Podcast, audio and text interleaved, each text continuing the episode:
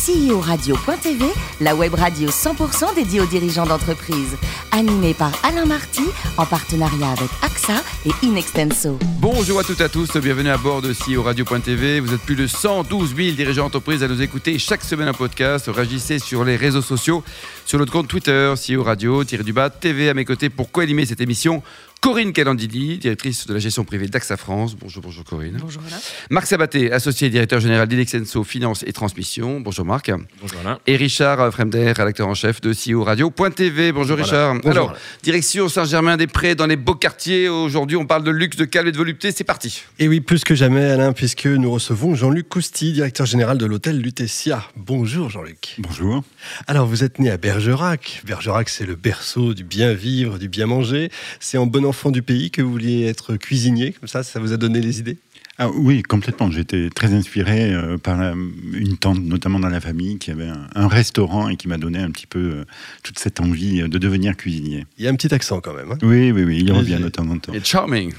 Alors, tout de suite après votre service militaire, vous optez pour l'hôtellerie. Et l'hôtellerie de luxe, euh, vous entrez au sein du groupe Concorde. Vous aviez déjà un but, une idée? C'était de, faire un parcours hôtelier euh, sans savoir exactement où cela pourrait me mener.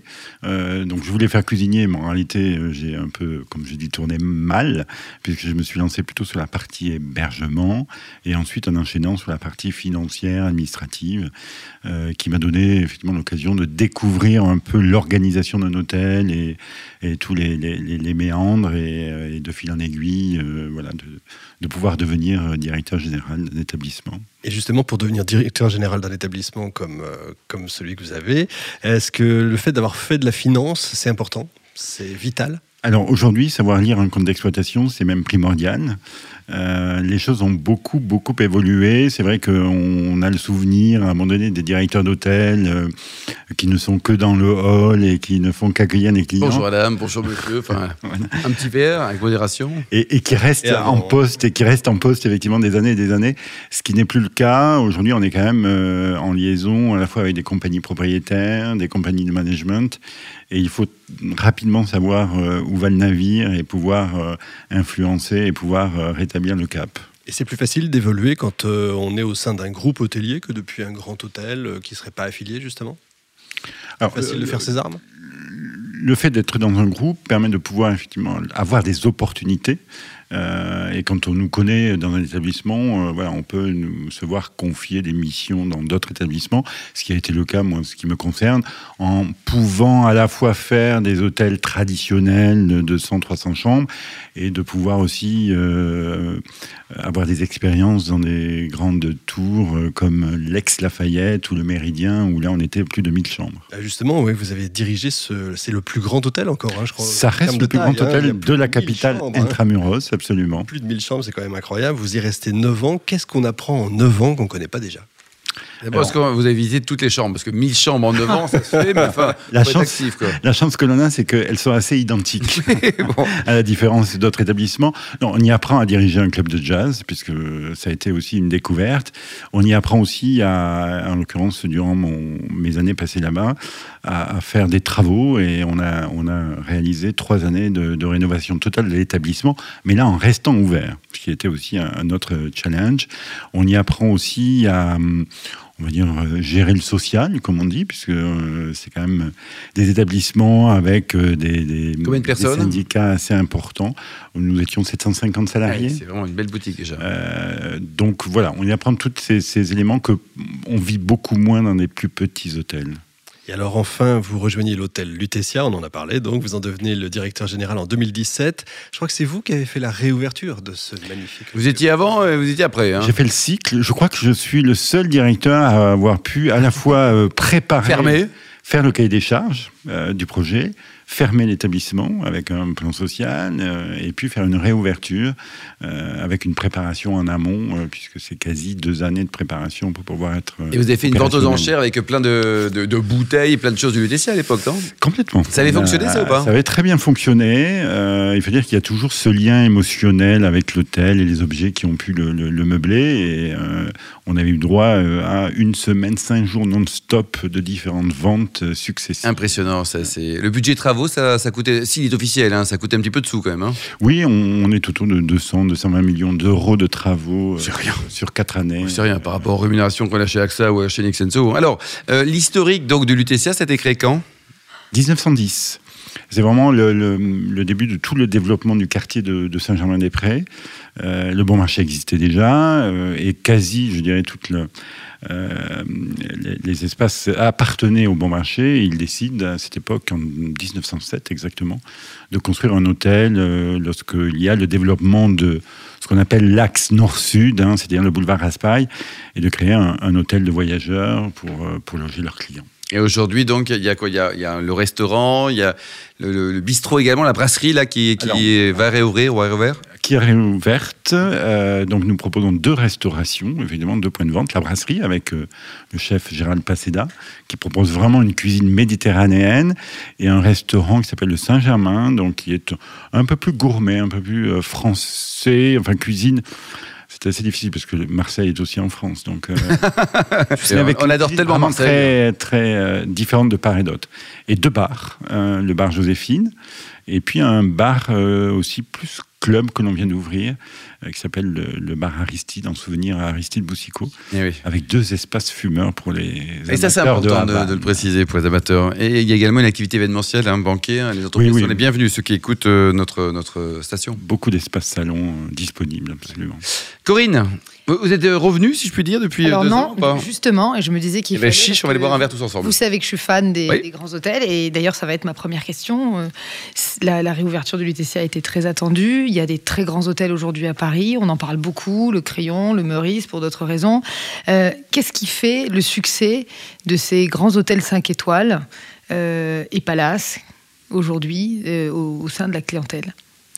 C'est avant tout, je dirais, de proposer un environnement euh, très unique. euh, et je trouve que euh, l'offre aujourd'hui de Paris euh, est importante, puisque on a plus que doublé le nombre de chambres luxe et, les, et les suites en- sur ces dix dernières années.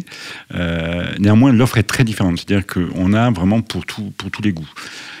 Néanmoins, on- elle est un tout petit peu trop importante aujourd'hui Mhm. euh, et on se dit qu'il va falloir à peu près 4-5 ans avant que l'offre puisse rejoindre la demande. Mais, euh, mais voilà, je pense que Paris avait besoin d'avoir une, euh, une, une offre d'hôtellerie dite de luxe d'en- d'envergure et c'est ce qui a été fait et c'est une bonne chose. Et nous avions du retard par rapport aux autres capitales. Ouais, Aujourd'hui, vous, vous n'êtes pas palace? C'est un encore. projet? Absolument. Qu'est-ce que ça apporte d'être palace? Qu'est-ce que ça change euh, de passer de 5 étoiles à palace Recevoir euh, Corinne Calandini, par exemple, qui enfin va arriver. Nous, on s'est donné une visibilité. Moi, je fais les bars, moi, les euh, bars des grands hôtels. Euh, très concrètement, la création du label Palace est venue un petit peu en quelques temps après la, la création de la nouvelle classification euh, hôtelière et la création de, des 5 étoiles. Pourquoi? Parce que, mm, en fait, il est apparu très rapidement que 5 étoiles regroupait un peu tout type d'établissement. Et on trouvait aussi bien des hôtels à 300 euros de prix moyen et d'autres qui étaient à plus de 1000.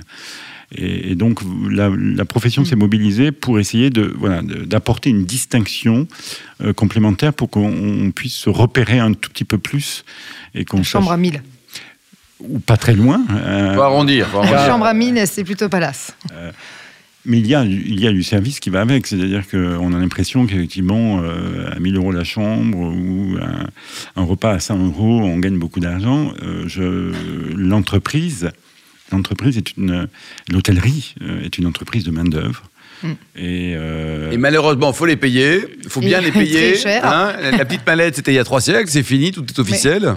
En tout cas, c'est un élément qui, dans un compte d'exploitation, euh, pèse beaucoup, euh, et qui fait que voilà, on est obligé d'avoir un certain niveau de, de tarif si on veut, euh, bien évidemment, sortir des marges. Donc la, la vraie question, hein, Jean-Luc, que j'allais vous poser, c'est celle-ci. Aujourd'hui, euh, que ce soit les 5 étoiles ou les palaces, c'est la course aux étoiles dans les restaurants. Il faut avoir le dernier chef, il faut avoir le dernier pâtissier à la mode, parce que ça compte hein, dans les Mhm, tea time mhm. maintenant.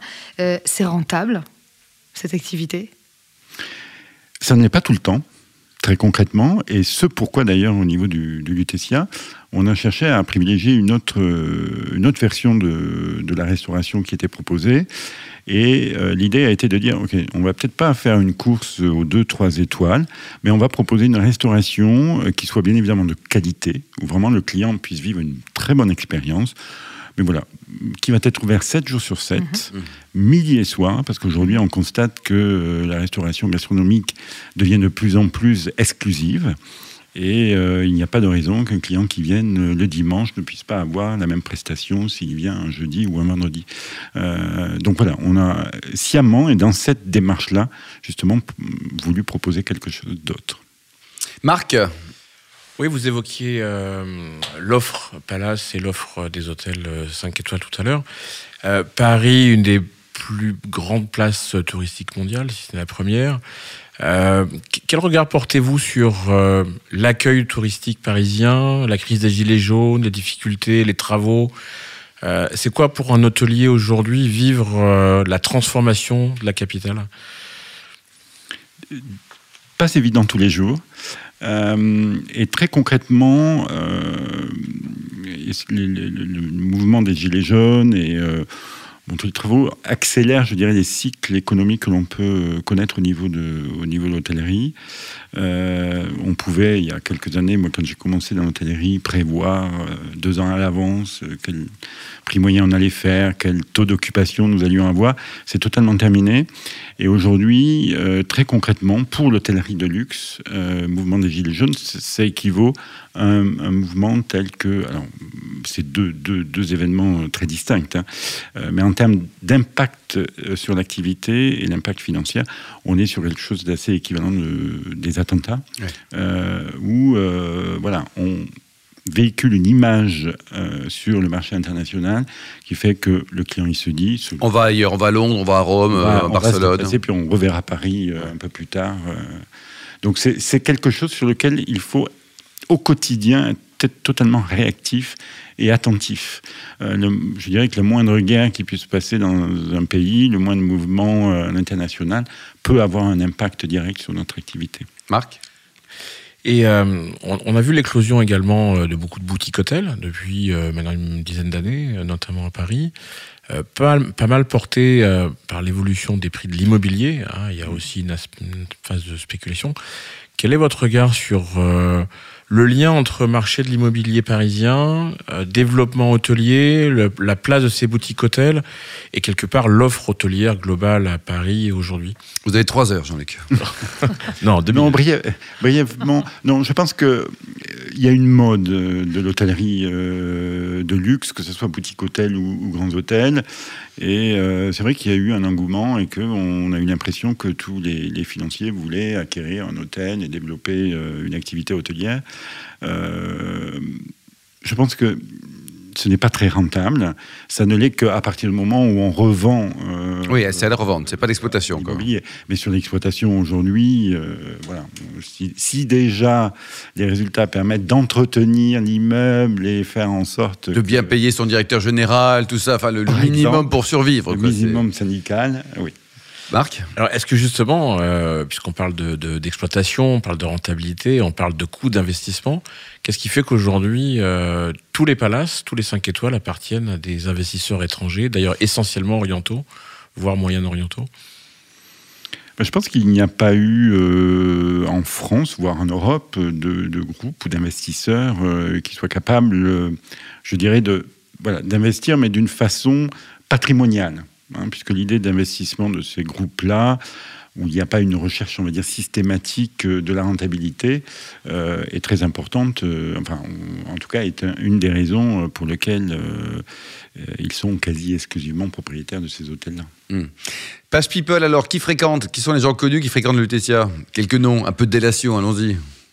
La discrétion veut que.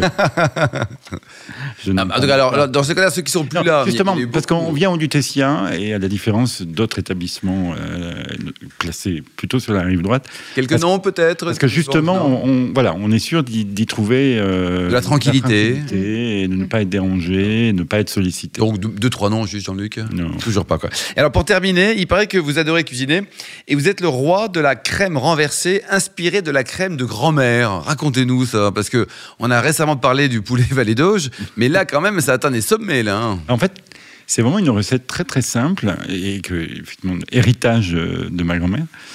Mais qui marche à tous les coups. C'est-à-dire, on se rend compte aujourd'hui que peu de personnes. En tout cas, il y en a trois qui vous écoutent là en se disant quand est-ce qu'on la goûte. Hein, c'est oui. Ça veut faire effectivement une bonne crème renversée, et notamment bien travailler les, les œufs et le mélange avec le sucre, puisque c'est quand même ça qui va donner après le, le côté très onctueux de, de la Bon, crème. donc si on a 112 000 auditeurs qui demandent à venir la tester, vous débrouillez. Voilà. Merci Jean-Luc, merci Corinne, Marc et Richard. Fin de ce numéro de CEO Radio.tv. Retrouvez nos podcasts actualités sur nos comptes Twitter et LinkedIn CEO On se retrouve mardi prochain à 14h précise avec un nouvel invité. CEO Radio.tv vous a été présenté par Alain Marty.